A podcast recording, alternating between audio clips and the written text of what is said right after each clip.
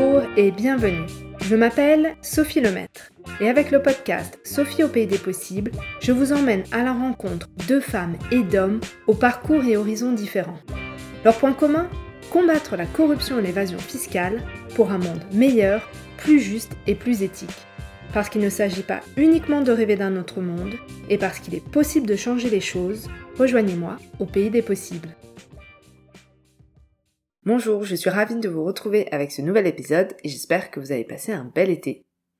Pour cet épisode du mois de septembre 2022, nous continuons à voyager. Après le Niger au mois de juillet, nous partons cette fois-ci en Guinée équatoriale à la rencontre de Tutu Alicante et de Lucas Olo Fernandez. Tutu et Lucas dédient leur travail à la lutte contre la corruption en Guinée équatoriale. Pour diverses raisons, Tutu et Lucas ne sont plus basés en Guinée équatoriale et font ce travail de lutte contre la corruption depuis l'étranger. Tutu est basé aux États-Unis, tandis que Lucas est basé au Portugal. Tutu et Lucas nous parlent de la corruption en Guinée équatoriale et à quel point cette corruption est un système qui impacte la population, les citoyens au quotidien, que ce soit dans l'accès aux soins ou même dans l'accès à l'éducation. Alors certes, nous parlons de corruption, mais nous parlons aussi de ce qu'il est possible de faire et des actions qui sont mises en place pour lutter contre la corruption et ce qu'on peut faire dans des pays où la corruption est systémique, où la corruption est un système. Toutou et Lucas restent malgré tout optimistes et sont convaincus qu'il est possible de changer les choses. Je ne vous en dis pas plus et je vous laisse écouter l'histoire de Toutou et Lucas. Alors cet épisode a un format un peu différent des autres puisque cet épisode a été enregistré à la fois en anglais et en français. Dans sa version originale, vous entendrez parler Toutou en anglais, tandis que Lucas et moi parlons en français. Vous avez une version française qui est également disponible. Avec cette version française, vous aurez ma voix sur celle de Toutou. Là, vous écoutez la version originale. Bonne écoute. Good morning, Tutu Alicante. Bonjour, Lucas Olo Fernandez. Welcome to the podcast. Bienvenue. Tutu, you founded the NGO EG Justice in 2007, which focuses on human rights, the rule of law, and anti corruption in Equatorial Guinea. You are its executive director, and in 2019, you co founded the Equato Guinean Commission of Jurists. You're also a lawyer. And in 2021, you received the Magnitsky Human Rights Award. Lucas, comme tu, tu, es juriste, tu travailles actuellement au sein de Transparency International Portugal. Auparavant, tu étais au secrétariat international de Transparency International où tu as coordonné les activités pour la région Afrique centrale et tu faisais le lien avec la société civile en Guinée équatoriale. Bienvenue à tous les deux. Par curiosité, est-ce que vous pourriez me dire comment vous vous êtes rencontrés? Vas-y, Lucas. Merci beaucoup, Sophie. On s'est rencontrés tout au moins il y a plus de dix ans par un événement qui a eu lieu à Barcelone. Et depuis là, je crois qu'on a toujours travaillé ensemble dans beaucoup des initiatives. Hein. Et ça, c'est pour dire qu'on est devenus des amis, disons, depuis. Euh, super. Et du coup, j'ai mentionné déjà la Guinée équatoriale. Vous êtes tous les deux originaires de la Guinée équatoriale. Est-ce que vous pourriez nous présenter brièvement votre pays pour ceux qui ne connaîtraient pas du tout la Guinée équatoriale? Bon, la Guinée équatoriale, c'est un petit pays qui est situé en Afrique centrale, disons, entre le Cameroun et le Gabon, mais le pays a aussi des îles qui font part du pays, comme l'île de l'Anobon, là où Tutu est originaire, et l'île de Bioko, où se trouve la capitale. C'est un pays qui a eu l'indépendance en 1968. Et depuis ces années-là, il y a eu, disons, deux présidents seulement qui ont été à la tête du pays. Et ça montre déjà le fait que la politique dans ce pays se trouve euh, dans une situation de stagnation, si on pourrait le dire comme ça. Et puis, en général, la population, c'est de moins de 2 millions d'habitants, 1 million 200 000 environ. Et la plupart des gens qui habitent dans ce petit pays se trouvent toujours dans une situation de pauvreté, même si le pays a des ressources euh, naturelles comme le pétrole qui pourraient être suffisants pour avoir une vie à un meilleur niveau que celui qu'on a. Merci. Est-ce que Toutou, vous voulez compléter la présentation du pays? Bien sûr, Sophie. Tout d'abord, je m'excuse avec l'auditoire, avec ceux qui nous écoutent, pour ne pas parler en français, parce que ce qui est vrai, c'est que je m'exprime beaucoup mieux en anglais. Donc, je te remercie pour me donner l'opportunité de parler en anglais. So, yes, Sophie, everything that Lucas has said is truth. But for those that do not know Equatorial Guinea, you have to imagine a country that has all the entrapments of a nation, however, is not a nation. You have to imagine a country that, even though there are government officials, so there is an executive branch, there are people that you would think are judges. So there is a legislative branch, uh, a judiciary branch, there is a legislative branch. Yet none of those institutions, none of those agencies of a government function, right? So you have the shell of what a state should look like, yet we do not have, and we have not have since independence, a country worth mentioning as a country for purposes of corruption, which is the issue I know we'll be discussing today. So it is important for people to understand that uh, we're talking about a state that by some could be considered a failed state. I don't know if we're there yet, but the truth is we do not have any institutions worth their weight, basically. Merci beaucoup. Avant qu'on continue à parler de la Guinée équatoriale et des problématiques qu'on rencontre dans le pays, est-ce que, Tutu, vous pourriez nous en dire plus Mhm. sur ce qui vous a amené à créer EG Justice? Yes, I grew up in Equatorial Guinea, like uh, Lucas, and I was born there and I grew up there. And from a young age, I witnessed a lot of injustices, a lot of brutality, human rights violations. I live very close to the presidential area, and it's a place where there is a lot of military. So from early on, the presence of military abusing people, you know, was very, very close to my life. I had the luck of having parents that were a positive influence in how I was brought up. So I was brought up to, in some ways, challenge those type of injustices. My father was a carpenter. My mother was a nurse. Yet from early on, they instill in me that value of honesty, that value of hard work. So it was because of that and growing in a place where injustices were rampant and were everywhere it was because of that, you know, from early on, I started thinking, how do I do something to help my country? Initially, I was in a seminary studying to become a Catholic priest. That did not go well. Eventually, I left and went to the US thinking I was initially going to study journalism to write about the situation in my country. But because this was the time, early 1990s, when oil was discovered in Equatorial Guinea, I quickly realized how intricately connected the economy of oil was going to be to politics and everything in my society. And that's when I decided that instead I would study law and figure out how, in the midst of everything that was going to happen because of this oil bonanza, how we could bring about rule of law. Because up until then, it was clear that it was the rule of men that governed in Equatorial Guinea. In fact, the rule of one man at that point, Teodoro Obiang Nguema, the president, who is still there today. So that's why I, after becoming a lawyer and specializing in human rights, it was a no-brainer for me to start an organization that would promote that work. They would focus on human rights. They would focus at the intersection of human rights and corruption. Là, on comprend bien en fait tout comment vous en êtes arrivé à votre euh, engagement sur ces questions de droits humains et de corruption. Mais toi, Lucas, qu'est-ce qui t'a amené à travailler sur ces questions-là? Est-ce que c'était pareil ou est-ce qu'il y a eu d'autres choses qui t'ont amené à travailler sur la lutte contre la corruption? C'est très pareil en ce qui concerne euh, le fait qu'en Guinée équatoriale, moi j'habitais dans la région plutôt du continent, à l'île de Bioko. Et là, les choses étaient même euh, la situation que Toutou vient de décrire, c'est même pire dans la région continentale, à Batal, là où j'habitais. Dans le sens que, par exemple, c'était plus difficile même euh, de se rendre dans un autre quartier sans avoir peut-être un policier ou quelqu'un de l'armée qui pourrait te demander de payer quelque chose ou sinon ne pas passer d'un quartier à un autre. Mais après avoir fait mes études en droit en Espagne, moi aussi, par hasard, je voulais faire du journalisme aussi, mais, mais finalement, je me suis dédié au droit. Et après ça, j'ai commencé aussi à travailler dans le domaine de la lutte contre la corruption.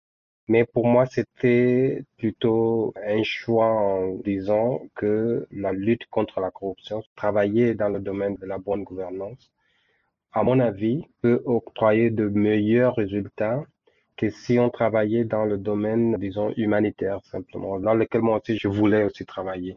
Mais je croyais que travailler dans simplement l'aide aux autres, mais sans essayer de trouver des solutions pour les problèmes d'une manière structurelle qu'il y avait dans les pays en général, pas seulement en Guinée équatoriale.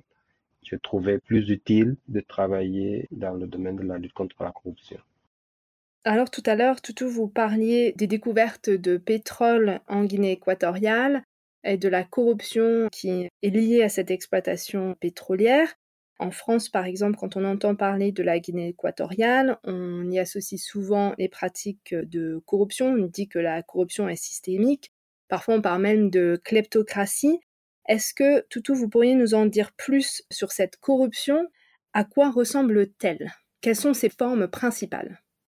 Yes, that is a very good question, Sophie. That is why I wanted to start at the beginning by painting a picture of shell nation, a nation that is there in terms of shell, but in reality, you do not have any institutions. Corruption in Equatorial Guinea, look, I am in Mexico right now, and I travel through Latin America and other African countries.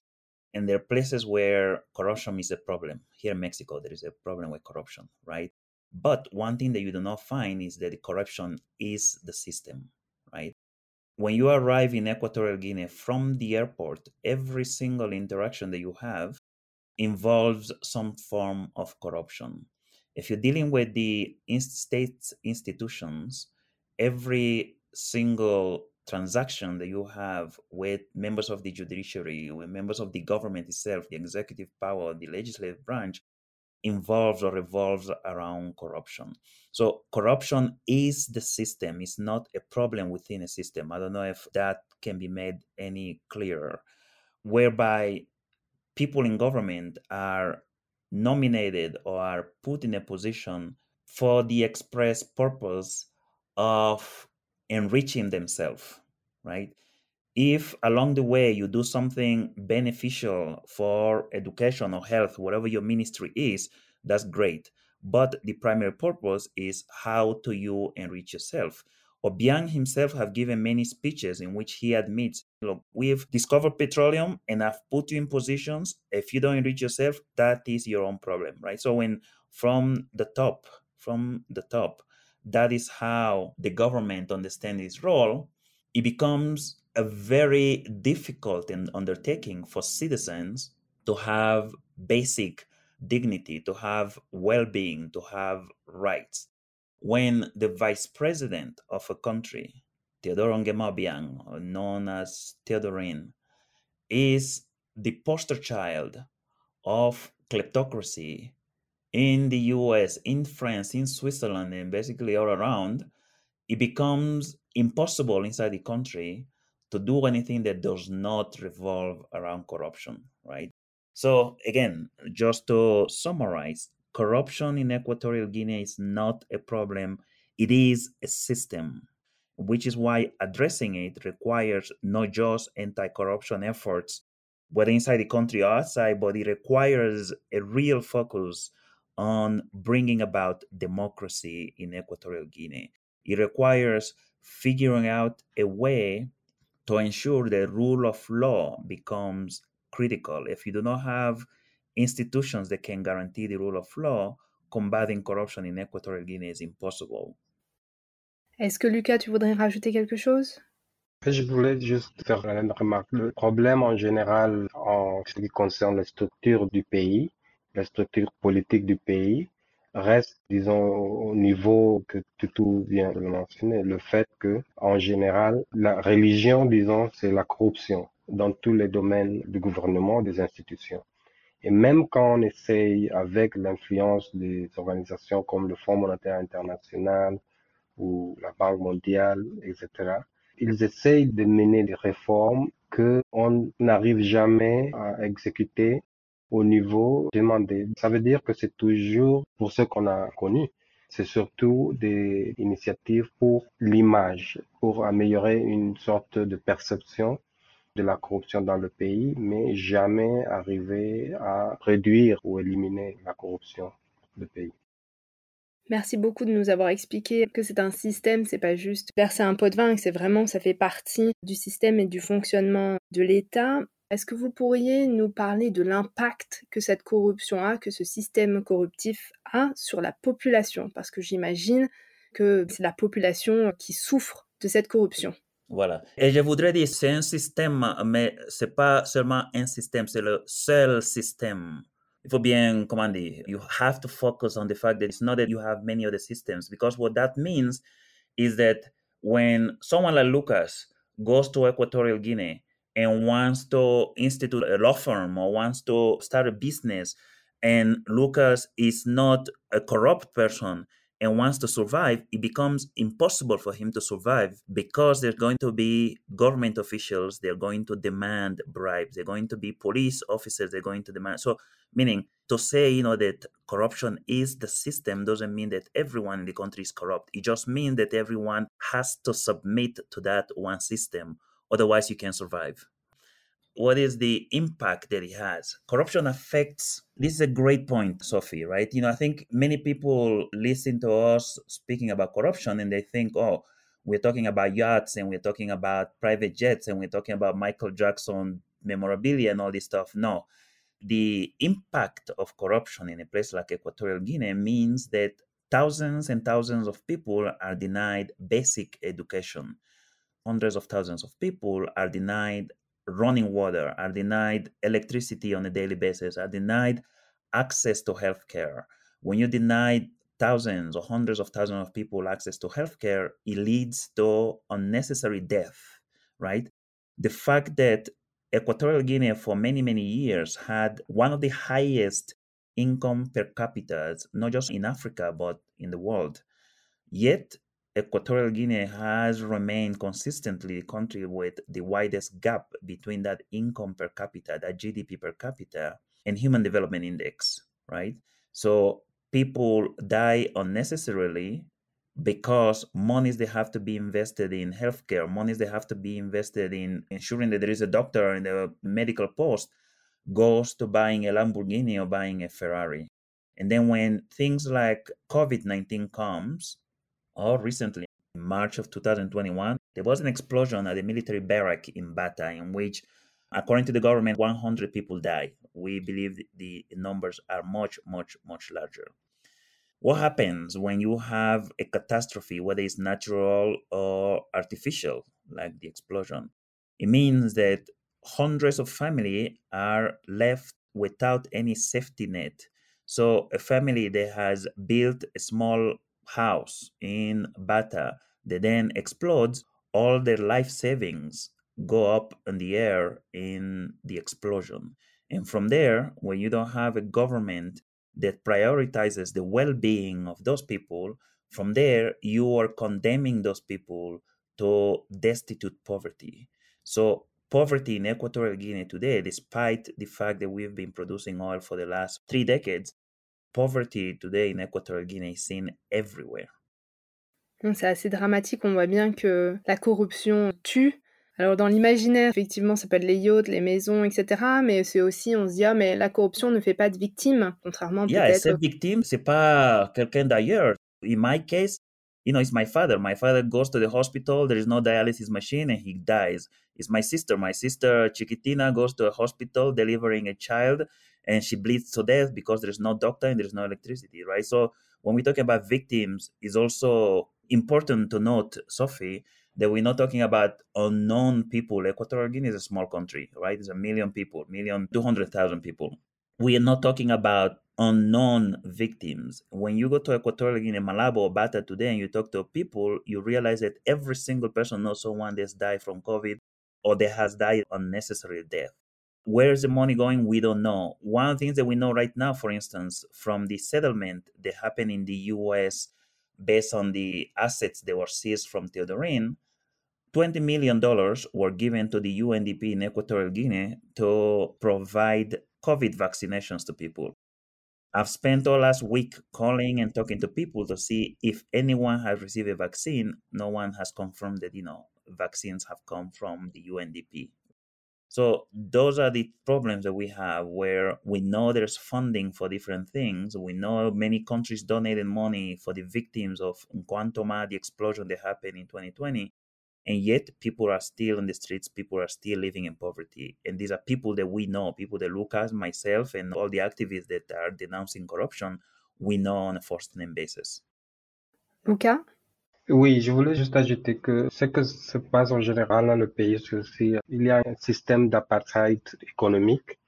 Ça veut dire que on génère des structures. Par exemple, il y a peut-être euh, quelqu'un qui va pouvoir vous dire, oui, j'ai mon fils dans une école qui est très bien, qui a toutes les facilités possibles. Mais en même temps, ça, c'est juste pour l'élite, disons, du pays, mais pas pour la population générale. Ça, c'est clair quand on voit des situations dans lesquelles les gens meurent toujours par des causes euh, qui ne sont pas normales dans d'autres pays. La plupart des écoliers, des étudiants dans les écoles n'ont pas accès à des latrines, un endroit qui est basique pour n'importe qui en une école. Ça veut dire en même temps qu'ils n'ont pas d'accès à l'eau courante. On parle même pas de l'eau potable ça donne, disons, un résultat qui mène aux étudiants à ne pas pouvoir finir les études, ne pas avoir une éducation de qualité, ne pas avoir d'accès à des nouvelles technologies que tout le monde peut avoir dans le reste du monde. Mais je dis toujours, c'est fait d'une manière délibérée de créer des systèmes d'apartheid économique. Ça veut dire que peut-être quelqu'un aura ses options. Ce sont les mêmes qui auront l'option de sortir du pays, à un moment donné, euh, faire ses études ou faire euh, leur vie ailleurs. Mais la plupart de la population reste dans la pauvreté. Can I add something to what Lucas just said? So you realize that, you know, there's this economic apartheid system that exists in the country. And yet, one thing that Teodoro Obiang and members of our government have done is at the same time that they don't invest in education in the country, when you go to Benin, there is a Polytechnic Institute financed by Teodoro Obiang. When you go to UNESCO, there is a prize that was set up over there for which Teodoro Obiang donated $3 million. When Katrina happened in the US, or when there is any sort of natural disaster, you know, in Haiti, in China, everywhere, government of Equatorial Guinea donates money to those places. So you begin to ask why is it that you know inside the country we do not have schools we do not have drinking water we do not have hospitals yet our government is using state money to finance things elsewhere to build an international house in accra ghana to do all these different things and you begin to realize that you know these are people that do not want to invest in the country but yes want to create a image around africa and around the world that they are great Pan Africanists, great benevolent, I don't want to say benevolent dictators, but great benevolent leaders, right? So that inconsistency, you know, is one that later on around the world, the IMF and other people look and begin to think, oh, here is a legitimate government. When you look at the reality in the country, it's a complete disaster.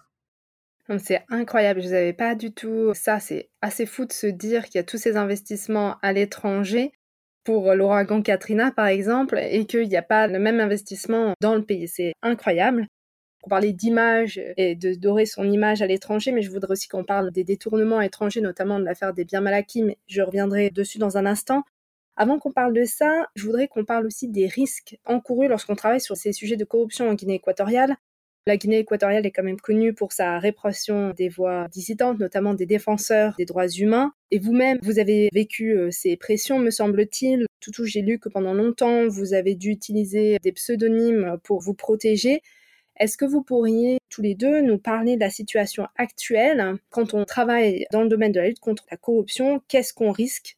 Quelles sont les menaces qu'on peut subir? Et aussi, j'imagine, quel est l'impact sur votre famille? Je vais commencer. Euh, l'exemple le plus facile que je pourrais partager dans ce moment-là. Toutou et moi, on connaît parfaitement euh, Alfredo Kenver. C'est un activiste en Guinée équatoriale, qui était en Guinée équatoriale, qui est maintenant en exil, puisqu'il faisait un travail de demander des réformes ou le respect des droits humains dans le pays. Et ça, c'est un exemple de quelqu'un qui est professeur à l'université, qui a une capacité pour contribuer au développement du pays mais il ne peut pas exercer son travail puisque on lui attaque, on lui avait tabassé mis en prison irrégulièrement, lui et un collègue à lui de son organisation.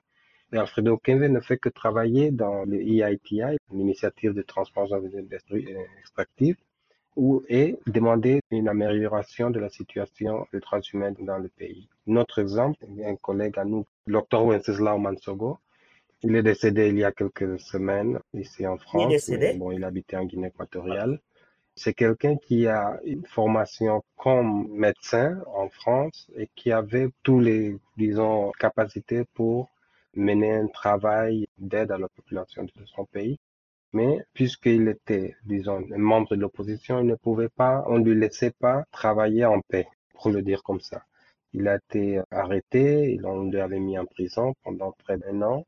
Et comme ça, on peut partager beaucoup d'exemples. Peut partager sa propre histoire. So, Sophie, I think again, this goes back to what I said earlier about the type of state that we have in Equatorial Guinea. One of the things that uh, this government has achieved successfully is the fact that everyone in the country speaks and acts with a lot of fear. And fear begins even at home, and pressure begins at home, right? So, where an activist, Joaquin Elo Ayeto, Paisa, on Zeramon, anyone decides, I am going to denounce corruption, his family or their family becomes the first point of pressure. No, you should not do that because that's engaging in politics. Don't do that, right? So fear has created a space where self censorship is rampant, right? Everything that Lucas has said is true. You know, those of us that denounce corruption from the outside are targeted, you know, and that was the case with Alfredo and everyone. But even those inside that have any inkling of aversion against uh, corruption. So, if you're a judge, if you're a prosecutor, if you're anyone inside the government that makes the mistake of speaking against corruption or speaking against human rights violations, you will be ousted.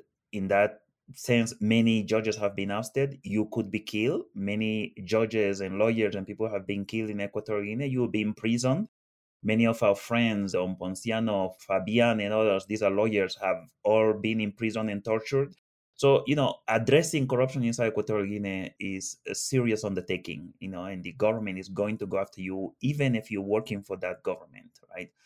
In the case of someone like me, yes, I had to use a pseudonym and all that, but it was more to protect my family because I know my family lives in Equatorial Guinea and they'll go after them.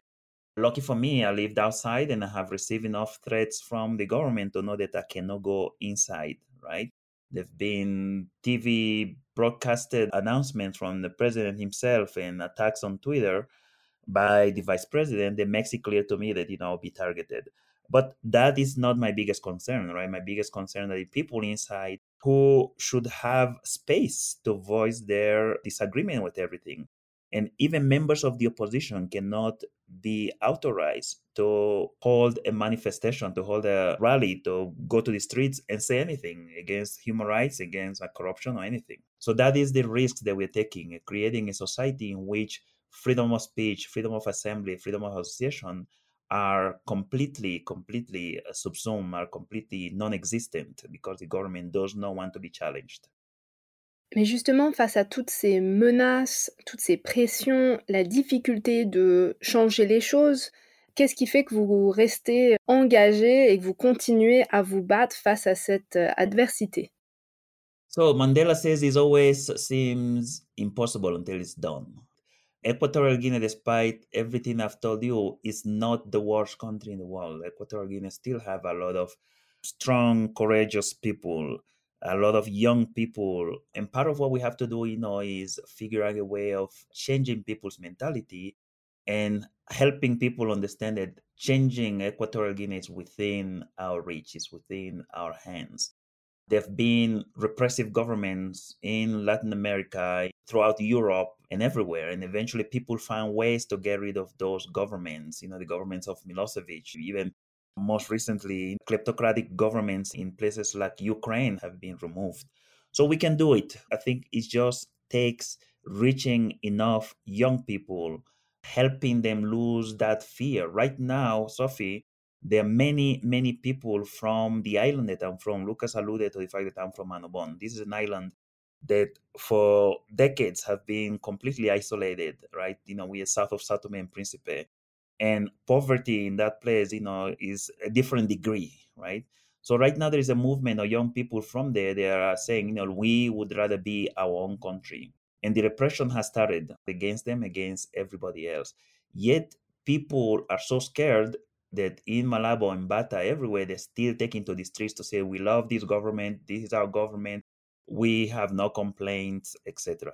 So we have to lose that fear. It has to get to a point where we realize that I would rather not live, I would rather die than live in this sort of kleptocratic regime that Obiang and his son have put in place.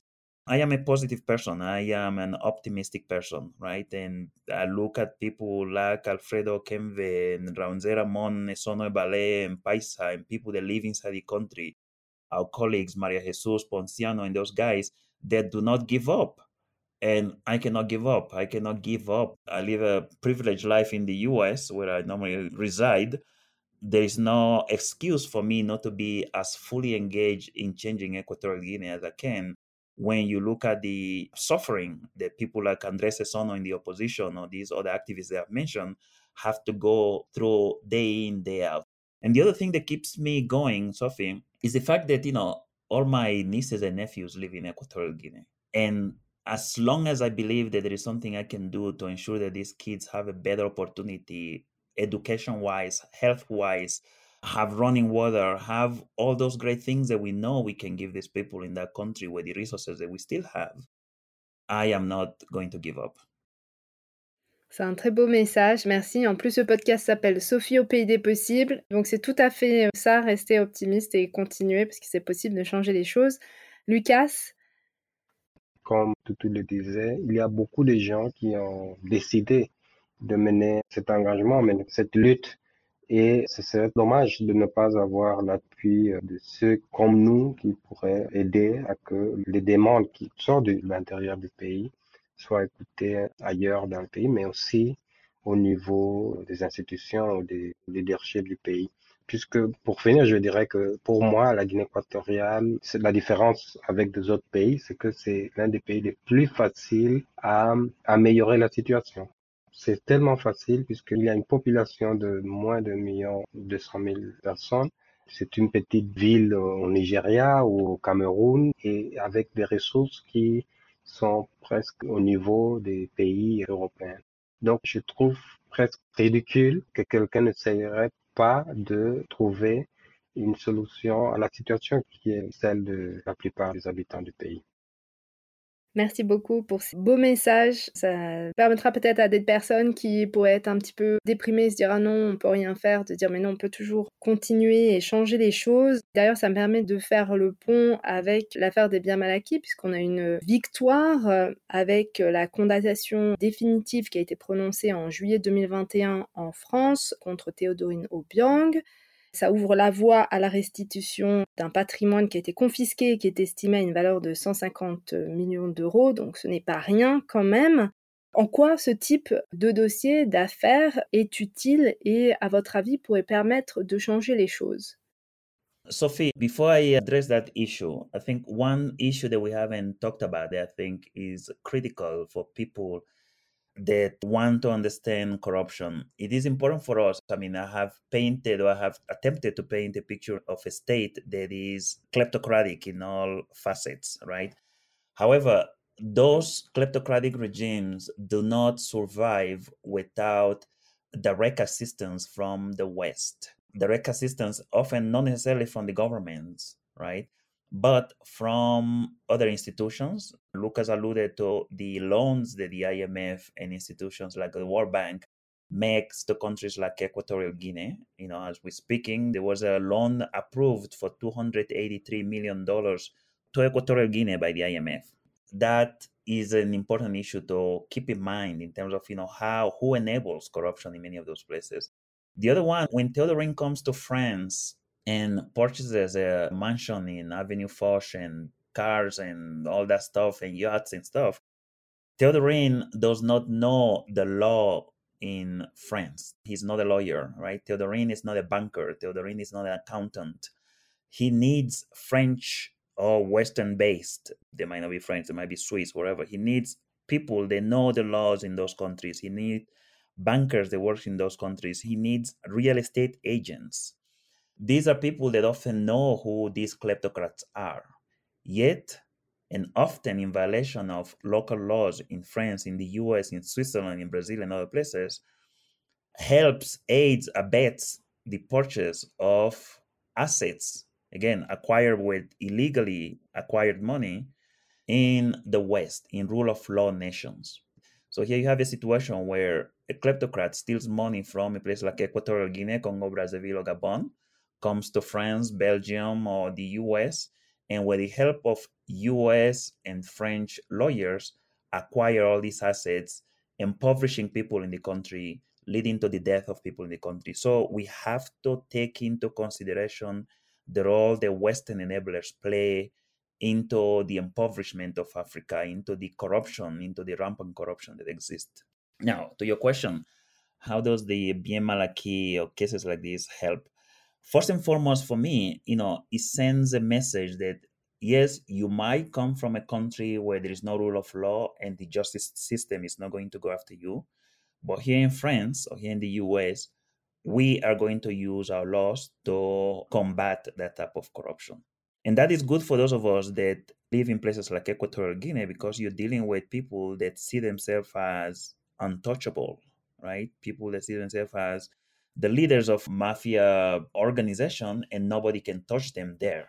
So to see that there are institutions, even if they're foreign institutions, willing to go after these individuals and bringing them down from that space where they think they're gods to where they become humans subject to laws, subject to jurisdictional pressures, it sends a good message for many of us, right? And this is why one of the things that we are at EG Justice and with the Commission of Jurists, some of the things that we're trying to do right now is figuring out how do we bring sanctions against some of these individuals? How do we encourage more jurisdictions to go after their assets because you have to show them that they're not untouchable.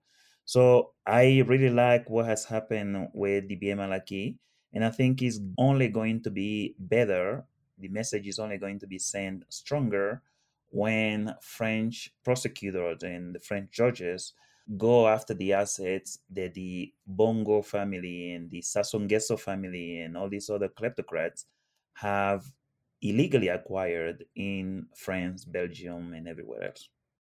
Oui, je voulais ajouter à ça que le cas de bien acquis, c'est exactement ça. C'est la preuve que la question de la corruption dans nos pays, en Afrique en général, ça concerne tout le monde. Ça veut dire que les gens en France ou en Europe, même les citoyens, je ne parle même pas des institutions, doivent comprendre que permettre que la corruption arrive jusqu'à nos portes, jusqu'à nos systèmes, a des conséquences dans ces pays. On parlait avant de l'impact sur les populations et on a des exemples de personnes dans les pays comme l'Angola qui font des investissements dans des compagnies de pétrole en Europe et dans des banques, etc. Donc, ça veut dire que il faut lutter contre la corruption d'une manière plutôt globale. C'est pas seulement le fait d'attaquer ces dirigeants, c'est sûr qu'il faut le faire, mais aussi il faut commencer à changer aussi les systèmes dans ces pays qui reçoivent la corruption aussi ou qui, d'une manière ou d'une autre, optimisent, disons, la corruption dans les pays africains, dans ce cas, ou dans des autres pays ailleurs. Et je voulais dire ça puisque l'affaire de Bien Malaki, c'est le, disons, le meilleur exemple pour mettre en face de tout le monde la nécessité de changer ou de ne pas permettre ce genre de comportement. Et justement, qu'est-ce qu'on peut faire pour combattre la corruption en Guinée équatoriale? Ma question a deux aspects. Donc, qu'est-ce qu'on peut faire quand on vit en Guinée équatoriale et qu'est-ce qu'on peut faire quand on est à l'étranger? Lucas. Je voudrais commencer par étant en Guinée équatoriale, par exemple. Comme Tuto l'expliquait avant, le système, c'est la corruption. En général, le système, c'est la corruption. Ça veut dire que il faut toujours, d'une manière ou d'une autre, même les gens qui essayent de s'épargner de la corruption, se trouvent dans des situations dans lesquelles ils n'ont pas d'accès, disons, à la santé, à l'éducation ou d'autres services s'ils ne payent pas de pot de vin d'ici ou ne payent pas les services. D'abord, il faut dire qu'il ne faut pas demander les gens d'être, disons, de martyrs ou de se mettre en péril d'une manière ou d'une autre. Ça, c'est la première chose. La deuxième chose, c'est que si j'étais en Guinée équatoriale, je sais, tout, tout le aussi qu'on essaye de faire ça. Une des meilleures façons de commencer à lutter contre la corruption, même de demander leurs droits, c'est de commencer à travailler en réseau. En disant, essayer d'échanger avec des personnes qui ont peut-être les mêmes idées et commencer à s'organiser puisque c'est vrai qu'on ne trouvera pas une solution d'ici demain, pour le dire comme ça. Donc, c'est mieux de commencer, disons, à échanger. On a de nouvelles technologies, le WhatsApp, les réseaux sociaux, qui nous aident maintenant à être euh, plus connectés. Et je vois même en Guinée équatoriale, les scandales les plus importants qu'on a eu récemment, c'est sûrement ceux qui ont sorti des réseaux sociaux par des informations qui ont été partagées. Donc, donc, il y a des domaines dans lesquels les gens peuvent se mobiliser. On a besoin du temps, mais je crois qu'il y a des domaines dans lesquels on pourrait travailler. Au niveau de la diaspora, les gens comme nous, on essaye toujours euh, d'exprimer, disons, ou d'être euh, les représentants des voix de ceux qui sont à l'intérieur quand on peut le faire. Mais aussi, moi, je conseillerais les citoyens qui vivent euh, aux pays de l'Europe, en Amérique, etc., d'être très conscients de leur impact sur la corruption ou sur, disons, les droits humains ailleurs dans des autres pays comme la Guinée équatoriale. Comme je disais avant, l'essence qui sort pour notre voiture peut-être vient de la Guinée équatoriale, peut-être vient des pays dans lesquels on a des problèmes. Et maintenant, avec la situation en Russie, en Ukraine, et tout ça, c'est même euh, très possible que les Européens sont en train d'importer du pétrole de la Guinée équatoriale. Je dis pas qu'on va pouvoir couper tout, mais il faut aussi demander à nos institutions de commencer à faire des changements qui ne aident pas à soutenir un système qui est injuste de la base. If I can add a couple of things, I think it's important for our young people to realize that there is a big role, there is a vacuum here, and that's a vacuum that can be filled by young people. We need more whistleblowers. I think in French is a lanceur d'alerte. We need more. And is this one thing that is making a significant change, seismic change? One of our colleagues, Delfín Mocache, who, Sophie, you should definitely have him to talk about corruption in Equatorial Guinea at some point.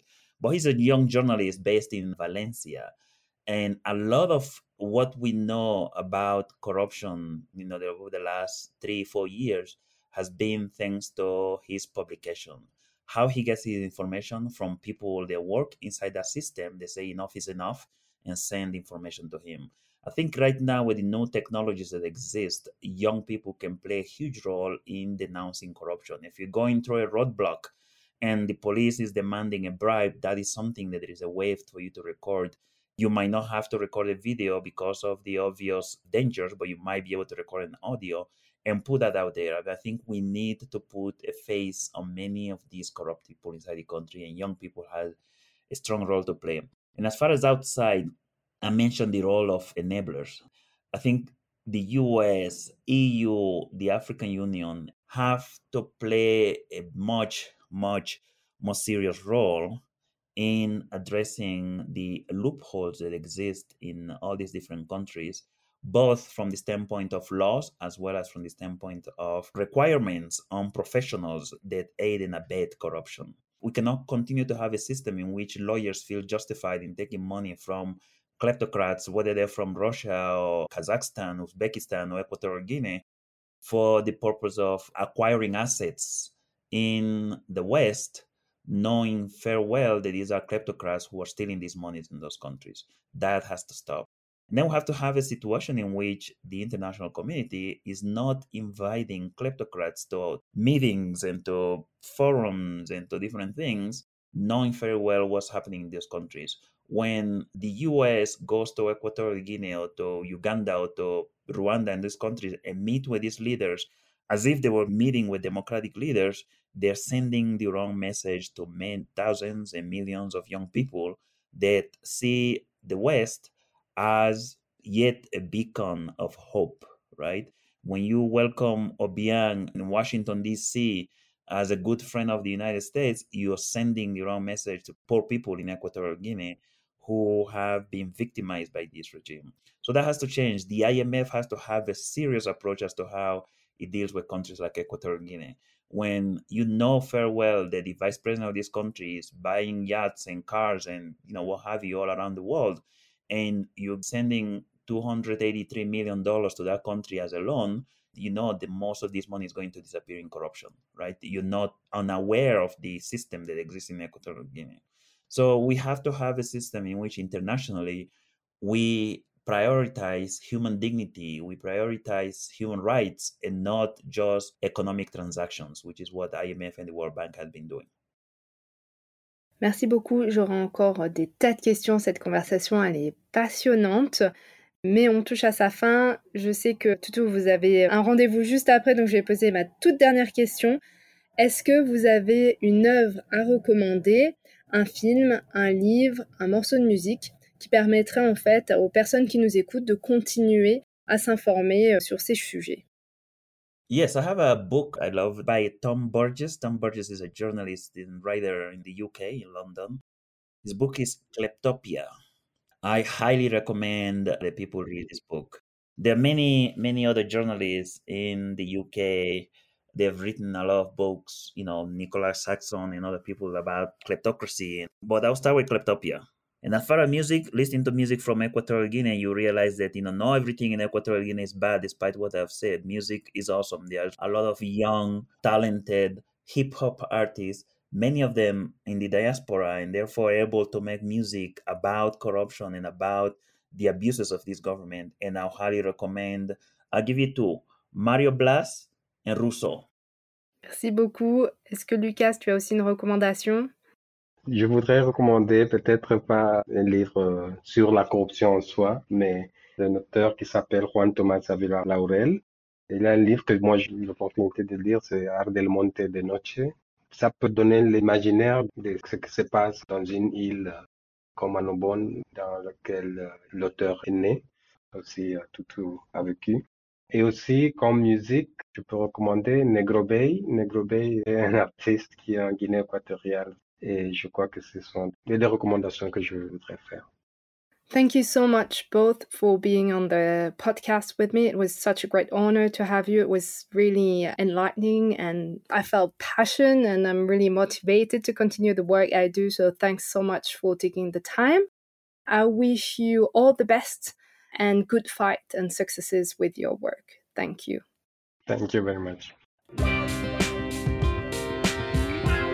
Merci d'avoir écouté l'épisode jusqu'au bout.